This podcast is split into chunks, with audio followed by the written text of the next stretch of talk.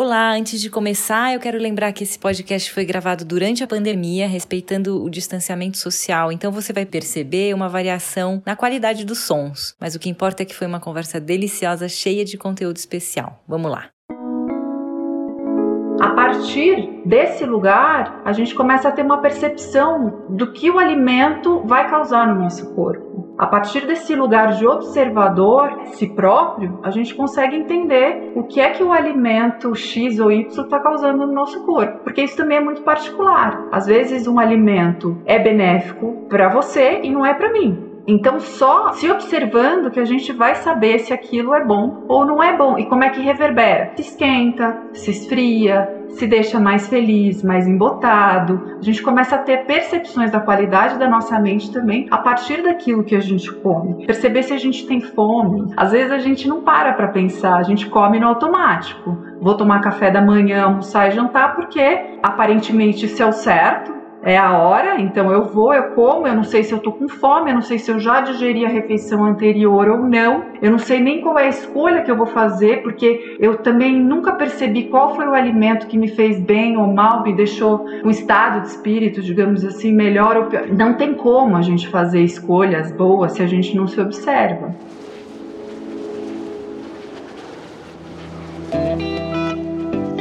Essa é a inclassificável Daniela Espanhol. Criadora do conceito gastronomia consciente, Dani é apaixonada pela arte de comer bem. Ela vem explorando seus conhecimentos sobre viver de forma integral por meio da medicina ayurvédica, yoga e da agrofloresta. Eu sou Luciana Branco e você está ouvindo o podcast O que sei de mim. Aqui a ideia é conversar com pessoas que há muito tempo estão na trilha do autoconhecimento e já compartilham o que aprenderam com outras pessoas. Esse é um espaço onde esses buscadores vão poder contar um pouco sobre as técnicas que usam e compartilhar sobre os seus atuais desafios pessoais.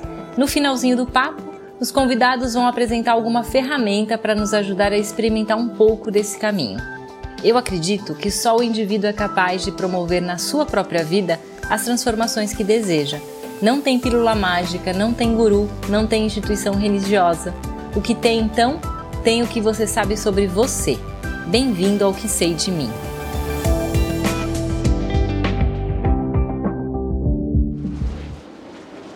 Olá, Dani, que legal receber você aqui no Que Sei de Mim. Oi, Lu, que prazer estar aqui com você e dividir essa jornada aí que você constrói. É um prazer estar aqui. Obrigada pelo convite. Bom, eu adoro apresentar para o ouvinte como eu conheci as pessoas que eu convido para estar aqui. E a Dani eu conheci praticamente em outra encarnação dela nessa mesma vida.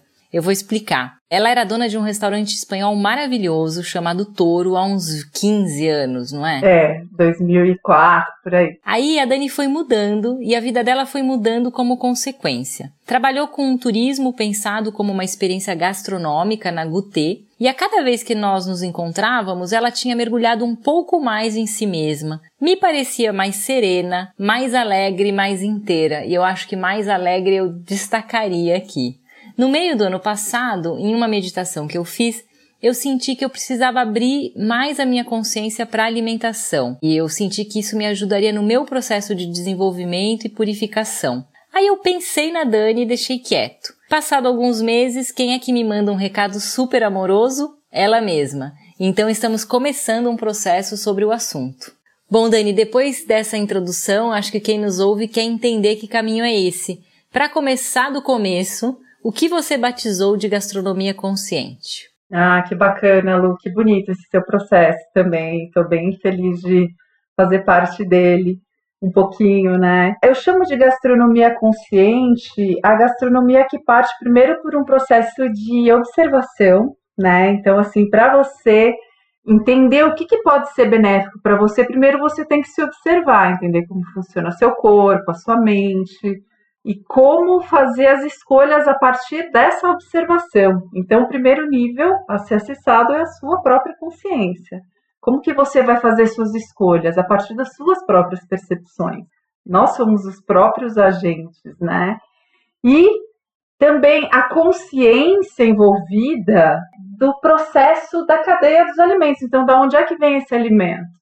Quem produziu esse alimento? Condições que esse trabalhador estava, inclusive quando ele produziu esse alimento, né? Como ele é tratado. não só a questão do agrotóxico, né, que isso é terrível para o meio ambiente, para a pessoa que está trabalhando com agrotóxico, para as pessoas que estão consumindo o produto com agrotóxico, mas também quem é essa pessoa que está produzindo alimento, como ela vive, onde ela vive, como ela é vista, como ela está inserida na sociedade. Eu acho que todo esse processo faz parte do que eu chamo de gastronomia consciente, né? É, é a própria pessoa, é a sociedade e é o ambiente como um todo. Muito legal. E nessa prática, você já viu pessoas se transformando só pela mudança na alimentação, quer dizer, abrindo essa porta do autoconhecimento por conta da alimentação e se transformar fortemente?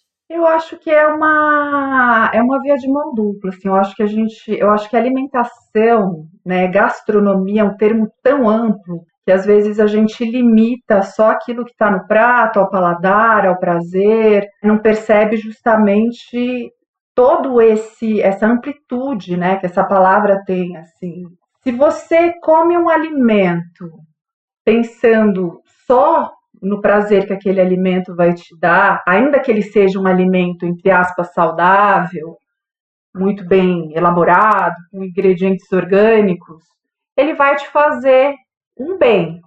Mas eu acredito que para ter um processo de transformação envolvido por meio dos alimentos, digamos assim, eu acho que você tem que estar consciente do todo né? Assim, você pode ter uma alimentação que vai purificar o seu corpo, automaticamente vai purificar a sua mente, você vai ficar mais saudável, mas eu acho que um processo de, de transformação assim mais profundo precisa ter muitos pilares envolvidos, todos os pilares que essa gastronomia consciente atinge, digamos assim. Bom, eu te falei e conto aqui também, há algumas semanas eu comecei a sentir que toda carne estava podre. Eu achava que estava mesmo, mas aí eu percebi que era meu corpo negando esses ingredientes. Qual a diferença entre mudar a nutrição de uma forma orgânica, ou seja, pelo desejo do corpo, ou de uma forma mais dogmática e ideológica? Boa pergunta, ótima pergunta, Lu. Eu acho que os dois caminhos são possíveis né? Eu acho que isso depende um pouco também da personalidade da pessoa que está disposta a fazer essa mudança e de como ela quer implementar. Eu, claro, né, assim, os meus processos sempre foram todos muito orgânicos, e esse não quer dizer que seja o caminho certo, esse é o caminho que foi para mim, e eu acho que é um caminho mais suave para a pessoa que está envolvida com isso. Eu acho que a mudança de dentro para fora, é uma mudança mais fluida, que tem o seu ritmo, que tem o seu processo de construção mais interessante para a pessoa. Agora, tem também a possibilidade de você estabelecer uma série de regras e aí tentar a qualquer custo vivenciar aquelas regras para você viver uma purificação e ver o que é que surge a partir disso. Também dá para ser feito, né, de fora para dentro de dentro para fora. Mas eu acho que quando você toma consciência de determinados processos, você investiga, você estuda, e você olha para aquilo com profundidade, o que se manifesta de você é, é sozinho, você não precisa fazer tanto esforço para ficar colocando tantas regras e passar tanta dificuldade, tanta vontade de comer isso ou aquilo, aquilo outro, porque justamente como você falou, seu próprio paladar, a sua própria percepção já te diz que aquilo não está compactuando com aquilo que seria bom, né, para você, dentro do processo que, que, que, você, por acaso, busca, que é um processo de purificação, né? Então, à medida que você vai limpando essas camadas, né, você vai automaticamente se conectando com alimentos mais puros, né? E vice-versa também, se você se conecta com alimentos mais puros, por imposição, digamos assim, internamente você vai se conectando também com uma energia mais limpa. Muito legal, porque é isso, né? Não existe uma porta certa para entrar pelo autoconhecimento, existem várias portas possíveis. E aí, o que você sugeriria para alguém que está nos escutando e vendo essa ficha cair, né? Sobre como se, se alimenta hoje? No que prestar atenção? Que primeiro passo dá? Para que prestar atenção? Eu acho que a primeira coisa que é importante é Primeiro, silenciar. A gente não consegue se perceber se a gente não silencia. Né? A gente vive num mundo que é completamente cheio de distração, de informação. Então, às vezes, a pessoa nunca fechou os olhos cinco minutos da vida para se perceber, só fecha o olho para dormir. Não fecha os olhos para perceber o que é que está acontecendo na mente, nos sistemas fisiológicos, né? Como é que o corpo está reagindo, aquela refeição que teve ou aquela emoção que teve. Algumas vezes isso não acontece. Então, acho que a primeira coisa, assim, é fechar os olhos, que seja cinco minutos por dia, para se observar. Observar a qualidade da mente, a qualidade do corpo.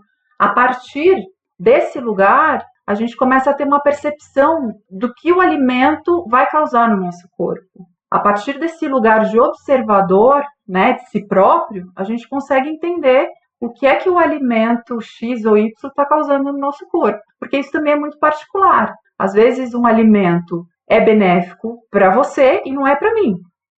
Então, só se observando que a gente vai saber se aquilo é bom ou não é bom e como é que reverbera. Se esquenta, se esfria, se deixa mais feliz, mais embotado. A gente começa a ter percepções da qualidade da nossa mente também a partir daquilo que a gente come. Perceber se a gente tem fome. Às vezes a gente não para para pensar, a gente come no automático. Vou tomar café da manhã, almoçar e jantar porque aparentemente isso é o certo, é a hora, então eu vou, eu como, eu não sei se eu tô com fome, eu não sei se eu já digeri a refeição anterior ou não, eu não sei nem qual é a escolha que eu vou fazer, porque eu também nunca percebi qual foi o alimento que me fez bem ou mal, me deixou com estado de espírito, digamos assim, melhor ou pior. Não tem como a gente fazer escolhas boas se a gente não se observa.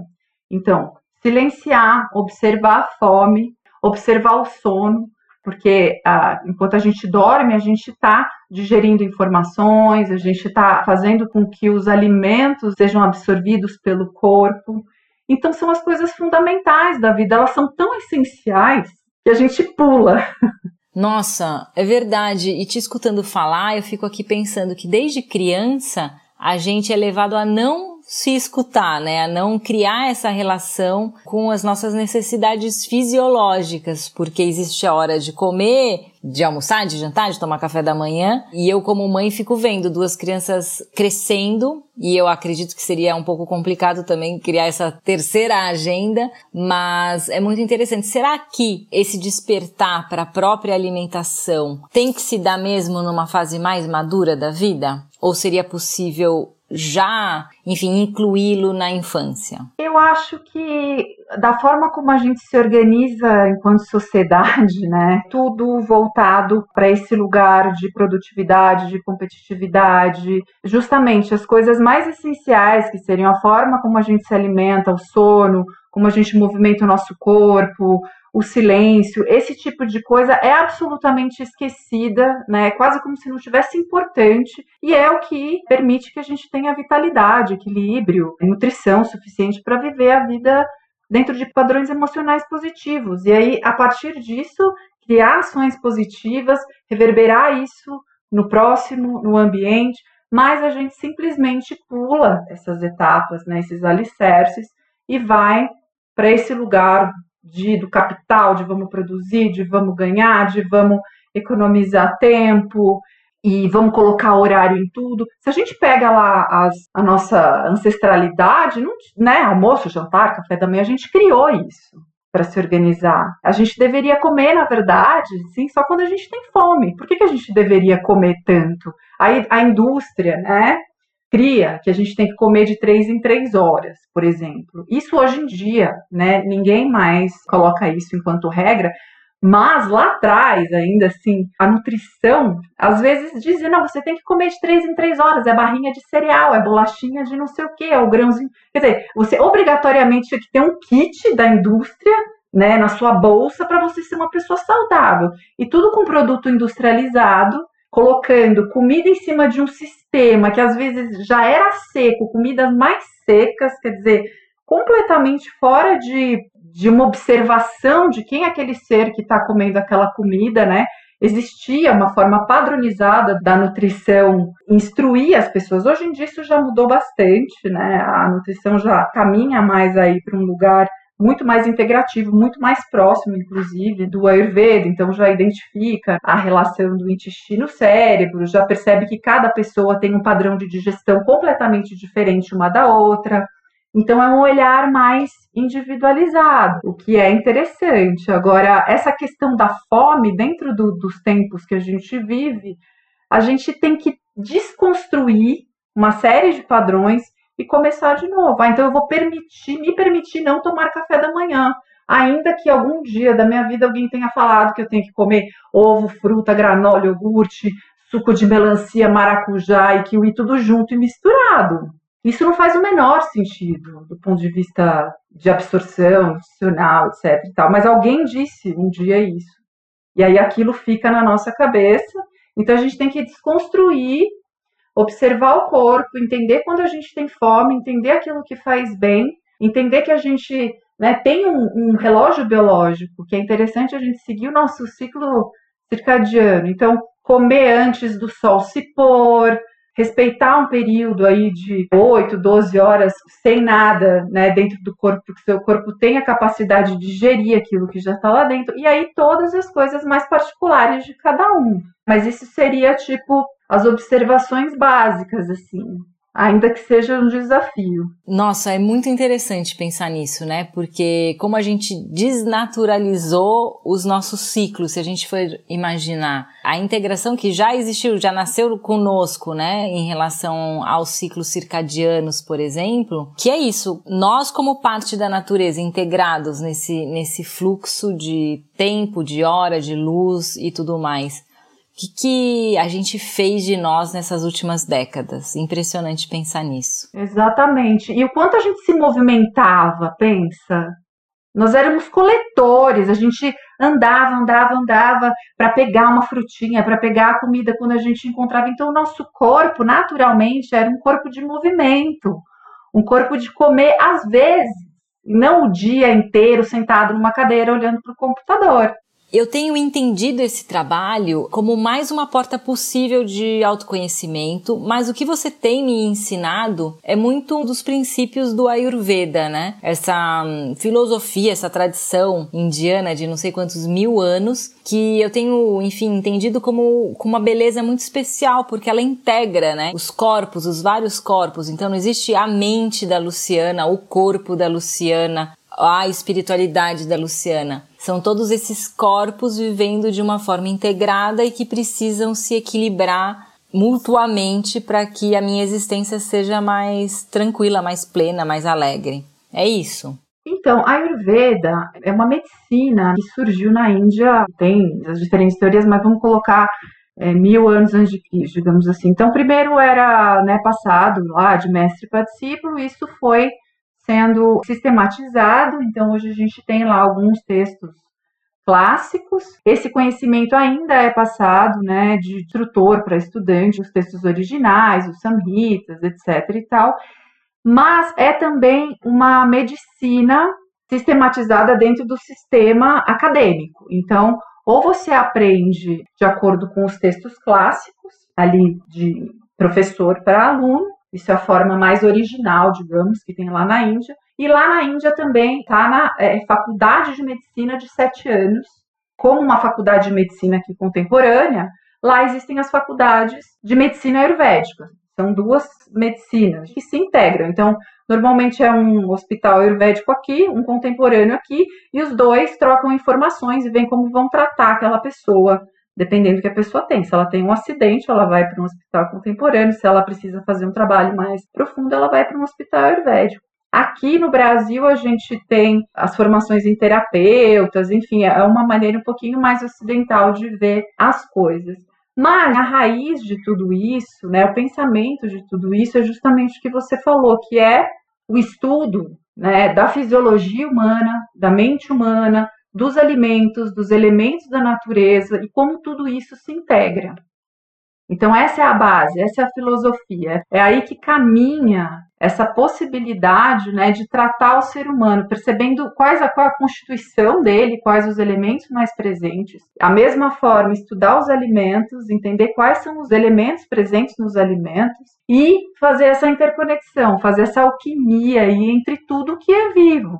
Então, dentro do Ayurveda, que é interessante dizer, Ayurveda não é vegano. Eu sou vegana já tenho algum tempo, eu tenho essa filosofia na minha vida, porque eu acredito de verdade que se o Ayurveda fosse, se tivesse uma lente do Ayurveda contemporâneo, hoje, o veganismo seria um dos pilares. Milhares de anos atrás isso não estava presente, porque assim, a população mundial era muito menor.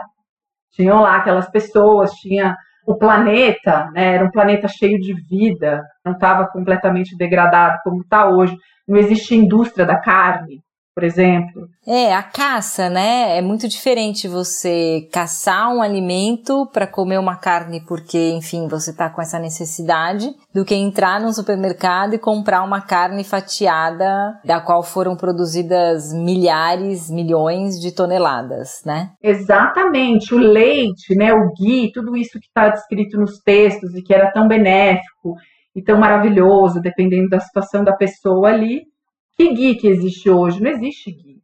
Como quando você lê nos clássicos como eram feitos ghees naquela época, era desde de como a vaca existia no mundo até o horário daquele leite tirado, como era manipulado, resíduo, benzido. Quer dizer, o ghee de hoje não é o ghee que está escrito ali. O leite que existe hoje não é o leite que estava escrito ali. A qualidade da carne, não é a mesma qualidade que estava escrita ali. Então, assim, a gente, claro, são formas de pensar. Esse é, é obviamente, que é um pensamento que eu acredito, para mim faz sentido pensar. O Ayurveda é uma forma de você pensar sobre tudo que é vivo e integrar, ok? Ainda que os textos originais tragam todos os tipos de carne, minerais, etc, etc, como uma possibilidade de cura, e eu acho que faz sentido, muito sentido, mas eu acho que para o dia a dia, o Ayurveda aplicado no dia a dia, dentro dos tempos que a gente vive hoje, ele precisa passar por uma revisão ética, né? Porque quando a gente trata a si próprio, a gente tem que pensar nos outros seres, no planeta, em tudo que existe. Não é só na nossa própria oleação para ficar rejuvenescida, entendeu? E aí, se a gente puder colocar essa lente do Ayurveda para uma brasileira, um brasileiro contemporâneo, qual seria esse checklist básico, né? Como que a gente pode, o que, que seria interessante de ser observado sobre o funcionamento do próprio corpo? Porque eu acredito que às vezes a gente normaliza alguns desequilíbrios, dizendo, ah, para mim não funciona, ou eu não durmo, ou eu não vou ao banheiro, e como se isso tudo fosse natural. Uhum. Que dicas você daria para quem nos ouve de um checklist básico para observar se o corpo está ou não equilibrado? Ah, legal. Eu acho assim, a primeira coisa é perceber justamente os sistemas. Então, observar a mente. Se a mente estiver pulando de galho em galho, muito agitada, com as ideias não muito organizadas, falta de foco, ansiedade, né, depressão, estresse, tudo isso já mostra que alguma coisa podia estar tá melhor ajustada. É, se os processos fisiológicos, se não vai no banheiro todo dia, se tem desconfortos, né, gastrointestinais, etc e tal, isso também é um indício de que a alimentação precisa com certeza melhorar. Tudo está associado com, com essa questão do intestino. Essa que é a verdade. Então, às vezes, a pessoa acha que ela está, tipo, digerindo bem muitas coisas, porque ela não tem azia, porque não tem refluxo, porque não tem gases, etc e tal. Mas não é só isso, né? Se, por exemplo, você tá com qualquer outro sintoma, ah, tem gente que diz assim, eu tenho dor de cabeça. Não é que você tem dor de cabeça, você está com dor de cabeça. Ah, é porque eu tenho dor no corpo. Não é que você tem dor no corpo, você está com dor no corpo. Então, qualquer desconforto, né, seja de padrão mental, seja fisiológico, seja uma, do, uma doença que já está presente dentro do corpo, provavelmente parte da forma como se alimenta, dorme, se movimenta, silencia. Tá tudo aí. O princípio é que a partir da alimentação a gente consegue equilibrar aí todas as outras coisas, porque o nosso intestino é como se fosse o cérebro, liberação de hormônios, receptores, etc, etc. Então, Hoje em dia já se fala muito de microbiota, do, da quantidade de bactérias que a gente tem no intestino. Então, 2 quilos de bactérias no nosso intestino, a gente coexiste com essas bactérias. Então, conforme você alimenta a sua tropa, ela se prolifera. Aí você escolhe a tropa que você quer alimentar. E ela que vai dar o sinal para o seu cérebro. Então, assim, uma condição genética que você tem, ela vai ou não acontecer de acordo também com a sua microbiota. Isso está relacionado lá no dia que você nasceu, se você nasceu de cesárea, se você nasceu de parto normal, se você foi amamentado, se você tomou antibiótico, tudo isso constrói a sua microbiota. Tá? Essa é uma linguagem mais contemporânea, mas é o mesmo pensamento ayurvédico. Isso que eu ia falar são conhecimentos milenares e que me parece que agora a ciência clássica ocidental vem pesquisando, conhecendo e, e comprovando com método científico algo que foi criado a partir da observação do funcionamento humano. Exatamente. Os estudos acontecem, é recente, acho que tem 10, 12 anos esse estudo do intestino está muito, muito presente nas medicinas integrativas. Nossa, eu estava pensando sobre isso, até em relação a esse boom de alergias, né? Hoje praticamente todo mundo é alérgico a alguma coisa e me parece que deve estar muito relacionado ao funcionamento ou ao mau funcionamento do intestino. Conta um pouco. Sim, eu acho que aí é porque tem alguns fatores. Um é a qualidade do alimento. A gente se alimenta de veneno, né? Especialmente aqui no Brasil, a gente sabe disso, né? Aqui tem uma liberação assim que é absurda em torno desse tema. Os agrotóxicos são super permitidos tem todo uma, um interesse político, enfim, toda uma coisa estrutural nesse sentido. Então, a gente está se alimentando de agrotóxicos, quer dizer, quem come carne está comendo também antibiótico, porque o, a quantidade de antibiótico que eles usam nos animais para que o animal cresça mais rápido, produza mais leite, não fique doente, é absurda também. Ele está sendo alimentado num pasto que também está envenenado, ou seja, o que a gente coloca para dentro do corpo hoje em dia é um ingrediente de péssima qualidade, a não ser que você tenha, que seria o ideal, né, a conexão com o produtor agroecológico, comprar direto desse produtor, é, saber como é que ele cuida desse alimento e você também ter essa troca com ele, valorizar isso que ele está fazendo. Isso é de extrema importância. Né? Primeiro você vai estar tá cuidando da sua microbiota e depois você vai estar tá incentivando essa pessoa a ter uma vida digna, que muitas vezes não tem. Tem os atravessadores, então você vai, você compra num lugar super legal que vende, tudo bem, isso é bom também, mas ter essa relação direta com o produtor, agradecer porque por ele estar tá plantando o alimento que é a coisa mais importante, o alimento puro, cheio de vida, a própria história dele está envolvido com aquela terra, né, te entregando o alimento, isso já é um processo assim de purificação para ambas as partes. Assim. Então, Primeiro a gente tem isso, a gente tem essa, da onde vem esse alimento que é tóxico. Depois, o nível de estresse que a gente vive. Não há como você ter um processo digestivo, isso a gente falou um pouco antes, interessante, se as camadas ali da mente, enfim, aí entra um pouco dessa história de do Ayurveda, Yoga misturado, etc e tal, não tem como você processar bem um alimento se as suas camadas da mente estão sofrendo por um processo de estresse, de, de não digerir bem emoções, pensamentos, impacta diretamente na forma como você vai digerir o alimento. Então, às vezes você está com uma alimentação maravilhosa, mas os seus processos mentais estão precisando serem melhor trabalhados. E a sociedade que a gente vive hoje, né, não ajuda. E aí, poluição. Então, quer dizer, tudo isso vai para um lugar ambiental que a gente, enfim, sabe como é. Quer dizer, a gente está numa crise climática absurda. A qualidade do ar, isso tudo é muito impactante em nós. E o que a gente faz é impactante no todo. Então, assim, essa percepção de micro e macro, né, ela é muito fundamental nossa, então pensando dessa forma, quando a gente ingere um alimento criado, produzido dentro dessa lógica, a gente está ingerindo uma parte de um todo, construindo com padrões éticos muito questionáveis, né? Exatamente. A gente está ingerindo o sofrimento animal, a gente está ingerindo os maus tratos com trabalhadores rurais, a gente está ingerindo toda essa energia de uma economia insustentável que deve naturalmente, a partir dessa perspectiva, refletir nos nossos pensamentos, nos nossos sentimentos, nas nossas ações. Perfeito. É, é enorme, é grave. É, e aí o nosso corpo reage, quer dizer, a gente sabe que tem uma coisa que está estranha acontecendo.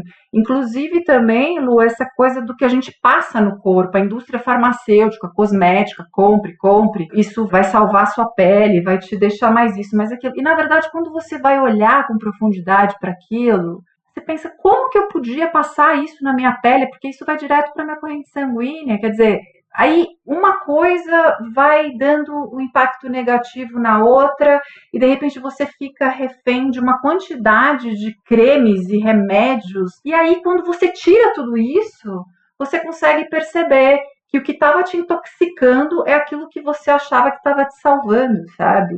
É perverso, é perverso. É uma transformação enorme quando você falou sobre essa questão dos produtos de limpeza das casas, do, do próprio hidratante, né? Não é só um hidratante, é o que eu ingiro por meio da minha pele. Ou seja, a transformação ela é em todas as dimensões e em todos os nossos pequenos hábitos. Muito bacana. É, obrigada por esse conhecimento. Dani, como eu falei no começo, eu sou uma espectadora da sua transformação, né? E eu acho muito bonito sentir como você foi mudando com a prática, de um jeito super silencioso, sem panfletar, nunca tive panfletando nas redes sociais sobre assunto algum, e foi isso que me atraiu para o seu trabalho. Aqui a gente sempre busca lembrar que somos todos humanos, então humanos em evolução, ninguém ainda se iluminou, então uns já, já têm mais consciência, outros já conseguem colocar essa consciência em prática, e aí estender a mão para um terceiro. Então a gente gostaria de entender um pouquinho, se você puder compartilhar, o que de todo esse teu conhecimento e toda essa sua prática você ainda não conseguiu transformar? O que ainda é algo que é um desafio para você? Lu, eu acho que talvez o desafio é diário. É claro, eu acho que a, assim como o desafio, a transformação ela pode ser diária também. Então, assim, olhando um pouco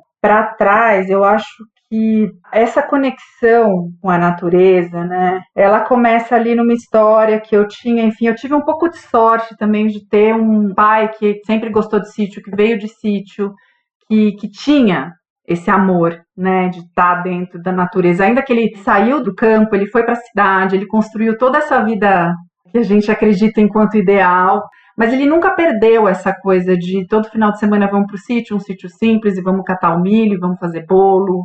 Então, assim, esse lugar era um lugar que para mim era um lugar muito confortável. Esse meu pai vem de uma família que é uma família de sítio, então esse lugar da, de estar na natureza era confortável. Acho legal falar isso porque se hoje eu estou na natureza, plantando e muito confortável com isso, acho que é porque tem também essa raiz. Não é só o meu processo também, é aquele processo que já veio um pouco integrado em mim.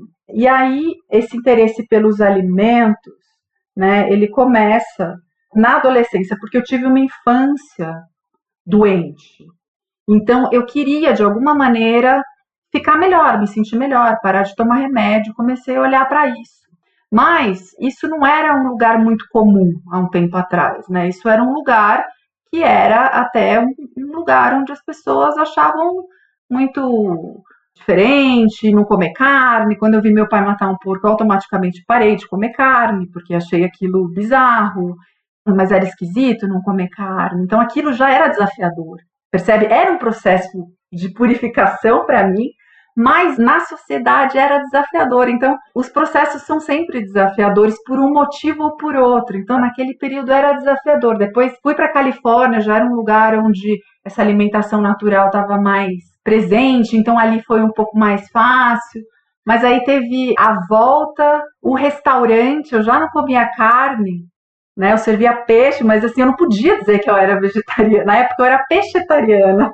Eu não podia falar isso porque isso era depor contra o que eu estava fazendo, né? Porque na escola de cozinha, mesmo eu fiz na Califórnia, mas os chefes falavam: você nunca vai ser uma boa cozinheira se você não fazer esse caldo de osso. Então isso era desafiador naquele momento. Você tem que fazer os fungos.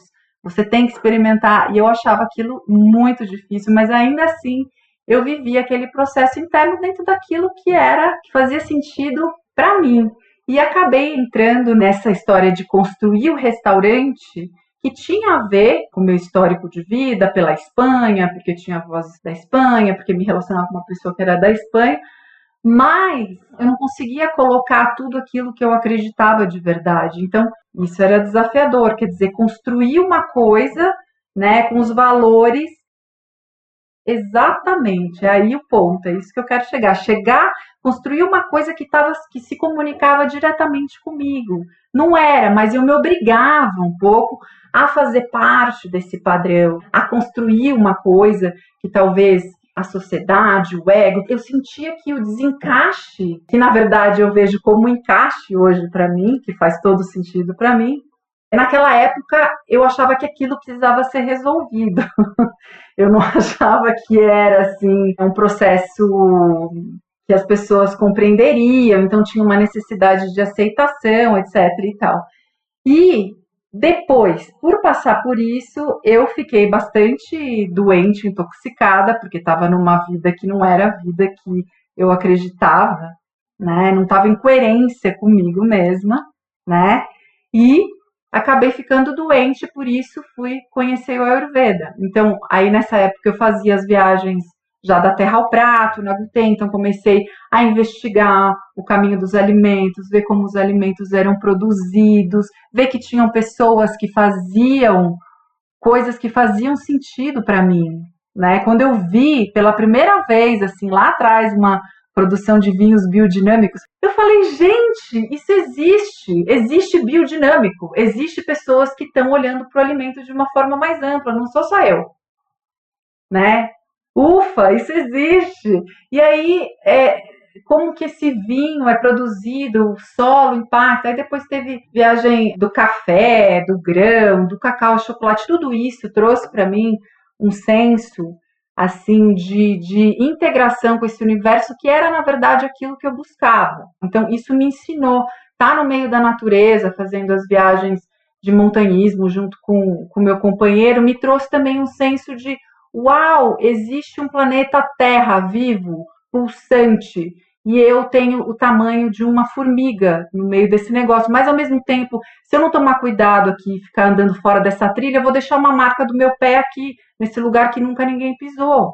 Então, assim, esse senso, né, de, de olhar para dentro e ao mesmo tempo perceber o que está fora, ele vem se construindo.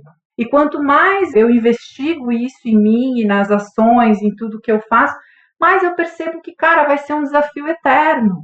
Porque, assim, é um processo de construção que não acaba. Porque, por exemplo, hoje, para mim, o que é mais desafiador, falando desse tema de gastronomia consciente, né, e que é uma coisa que recentemente eu consegui assimilar e aprender, e ainda reflito muito sobre tudo isso, é que assim, a gente vive a questão da gastronomia maior, como diz aqui meu companheiro sempre, é a fome gastronomia consciente. Então a gente vai desde esse lugar, assim, né?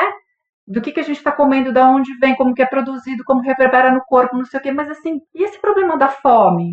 Como é que a gente pode falar de gastronomia consciente sem pensar nisso? E é uma coisa que a gente normalmente não, não acessa muito, porque é incômodo. Porque assim, não basta eu estar tá aqui plantando meu alimento, colhendo meu alimento, e ah, eu, porque eu, eu valorizo o produtor, eu quero saber como ele tá, eu faço questão de ir à feira. Mas assim, é um problema estrutural tão grande, né? Que quer dizer que para eu ter coerência com toda essa consciência, né? É, quer dizer, essa, esse nome, sustentabilidade, né? Eu não falo que eu, hoje em dia mais, eu acho que eu já devo ter falado em algum momento da minha vida, mas eu não posso dizer que eu tenho uma vida sustentável, porque, assim, isso passa por um lugar, assim, de perceber como eu consumo tudo, de distribuição de renda. Por acaso eu dividi minha terra com outras pessoas que não têm nada? Né? Então, assim, a sustentabilidade passa por, uma, por um conjunto de coisas que precisa ser acessado. Né? Então, eu acho que o desafio ele está em perceber mesmo realmente a amplitude das coisas nas ações que a gente faz no dia a dia, o melhor que a gente pode fazer no dia para poder criar um impacto positivo interno, externo, mas eu acho que é bastante desafiador assim criar uma estrutura, um trabalho, né, dentro da, da, do seu próprio discurso, dentro de um lugar coerente, não hipócrita, entende? Nossa, eu acho incrível essa sua fala, porque é isso. É, há muita incoerência nas nossas atitudes é, apesar de termos consciência, não conseguimos executar tudo, não conseguimos ainda praticar tudo que a gente entende como sendo o mais adequado. É, e talvez eu entendo que é nisso que reside a sua não panfletagem, porque na hora que se começa a panfletar, né? Quantas pessoas a gente vê enfim, numa, numa panfletagem nas redes sociais, e aí na primeira camada que você vai se olhar mais perto das pessoas, estão lá humanamente todas as incoerências. Então, esse convite, né, para essa honestidade, para se olhar no espelho de uma forma verdadeira, e isso é tão difícil. É, silenciar de verdade e promover as transformações que podem parecer pequenas, mas que juntos, né, individualmente, várias pequenininhas, se manifestaria como uma grande transformação no planeta. É muito, muito, muito interessante tudo isso que você trouxe. Maravilhoso. E Lu, quero te dizer que assim, justamente eu falo pouco por causa dessas coisas que você colocou. E assim, eu aceitei na hora o seu convite, porque uma das primeiras coisas que, enfim, a gente falou e, e, a gente se relaciona pouco, mas a gente se acompanha muito, como você mesma disse uma vez. Você disse, eu percebo as minhas incoerências. Você falou isso também. Isso é tão raro, porque normalmente essa coisa egóica né, que a gente tem às vezes de se achar muito lapidado, muito trabalhado, muito esclarecido. Então eu vou aqui sair numa pose de yoga, eu vou colocar todas as minhas qualidades gastronômicas, que eu cozinho muito bem, então eu vou aqui as minhas alquimias, eu vou salvar o mundo a partir dessa minha prática mínima de, enfim, pode ter mais de uma década, mas ela é tão, né?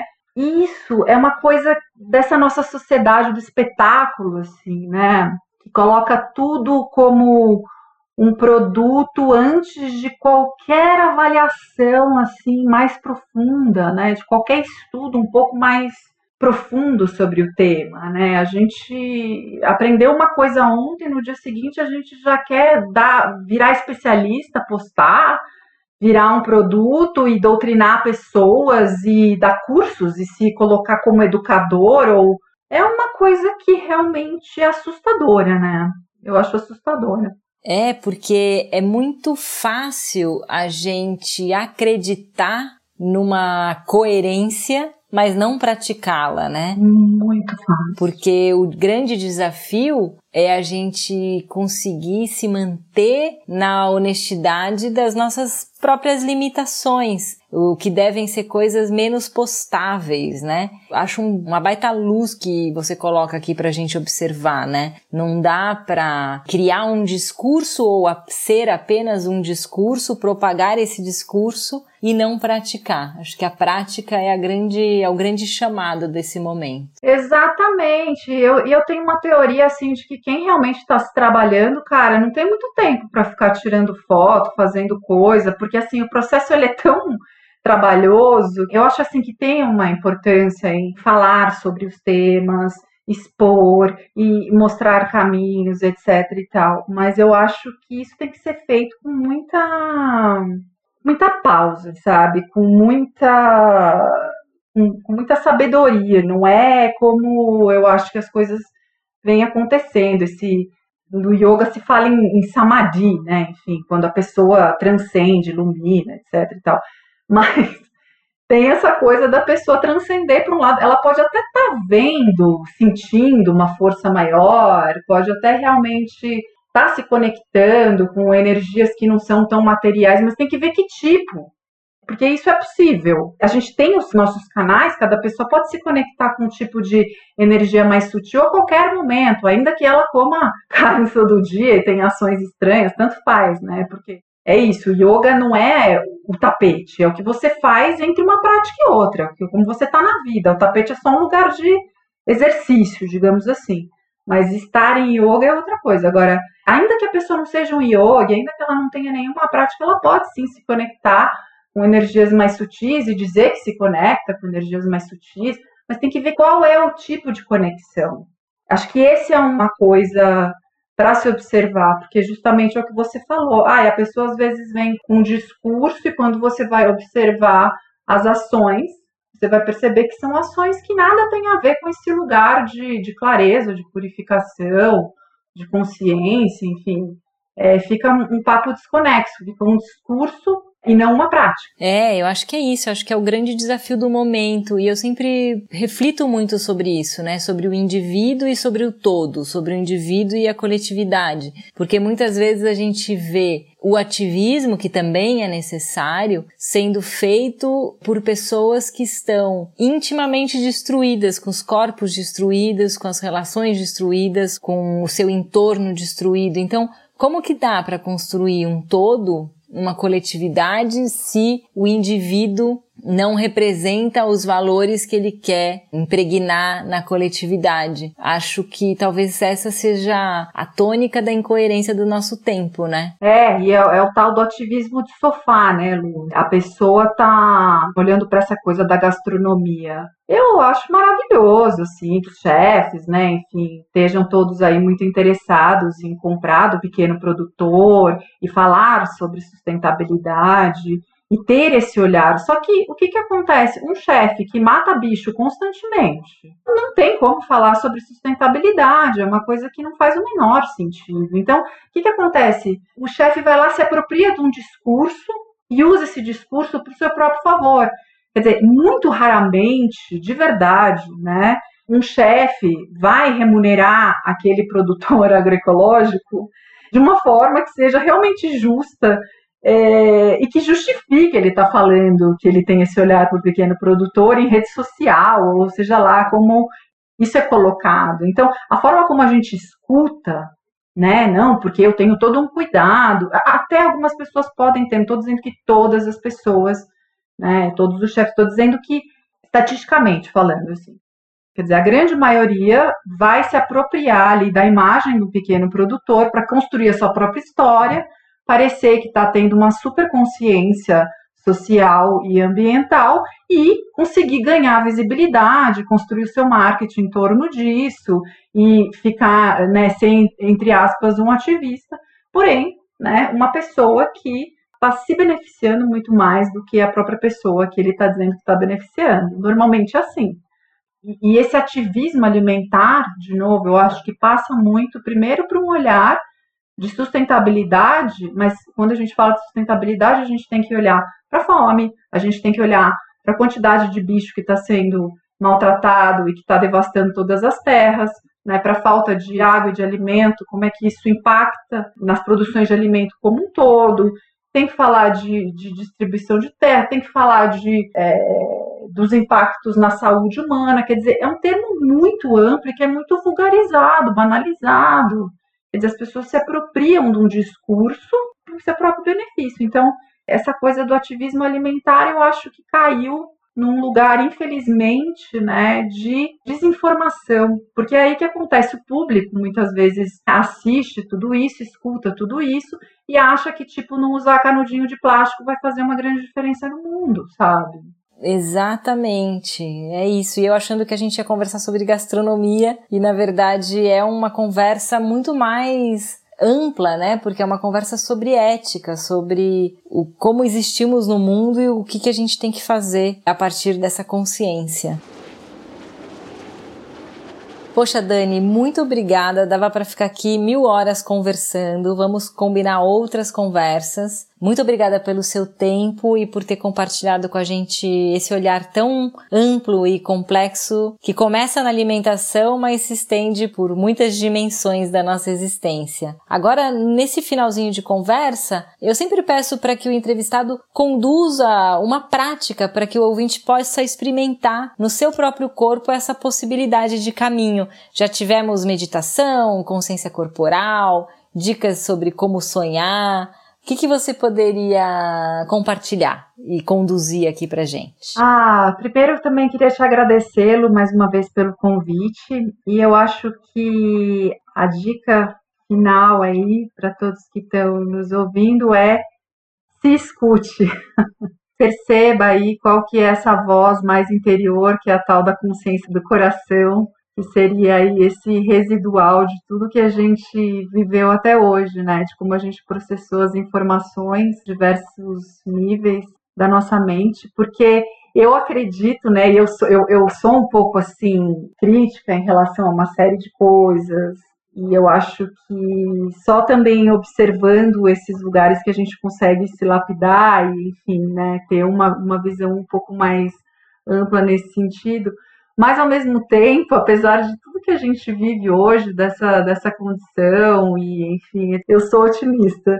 É, eu acredito que a gente, na nossa natureza, a gente tem pureza, a gente tem uma voz interior que reverbera lindamente no nosso coração, na nossa mente que intuitivamente, se a gente se desconstrói, se a gente se percebe no íntimo, né, automaticamente a gente vai tomar as escolhas que são melhores para a gente, para o outro, para o todo. Então eu acredito na natureza humana, eu acredito nessa, nessa, nessa potencialidade que a gente tem de se perceber de uma forma linda, de perceber o outro, de perceber as interconexões e de ter uma vida harmoniosa, é, conectada e feliz, nesse sentido amplo de felicidade, não de uma felicidade momentânea que acaba, mas da bem-aventurança, da plenitude. Eu acho que isso é o, a essência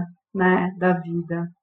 Muito obrigada, Dani, por compartilhar tudo isso com a gente. O que eu sei de mim hoje é que eu vou prestar cada vez mais atenção em tudo que me alimenta, sejam os ingredientes, sejam os pensamentos, as práticas, as relações, as minhas ações, para que eu possa ter uma vida mais plena a cada dia. Muito obrigada mesmo. Maravilhoso, Lu. Parabéns pelo podcast, pelo seu caminho. Um beijo para você. e para todos que estão nos ouvindo. O que sei de mim é uma produção da Querovi Podcasts. A produção de áudio e mixagem são da Hidrofonia. A concepção e a apresentação são minhas, Luciana Branco. Conta pra mim o que você achou desse episódio lá no Instagram, o que sei de mim. Conta também o que você sabe sobre você. Até o nosso próximo papo.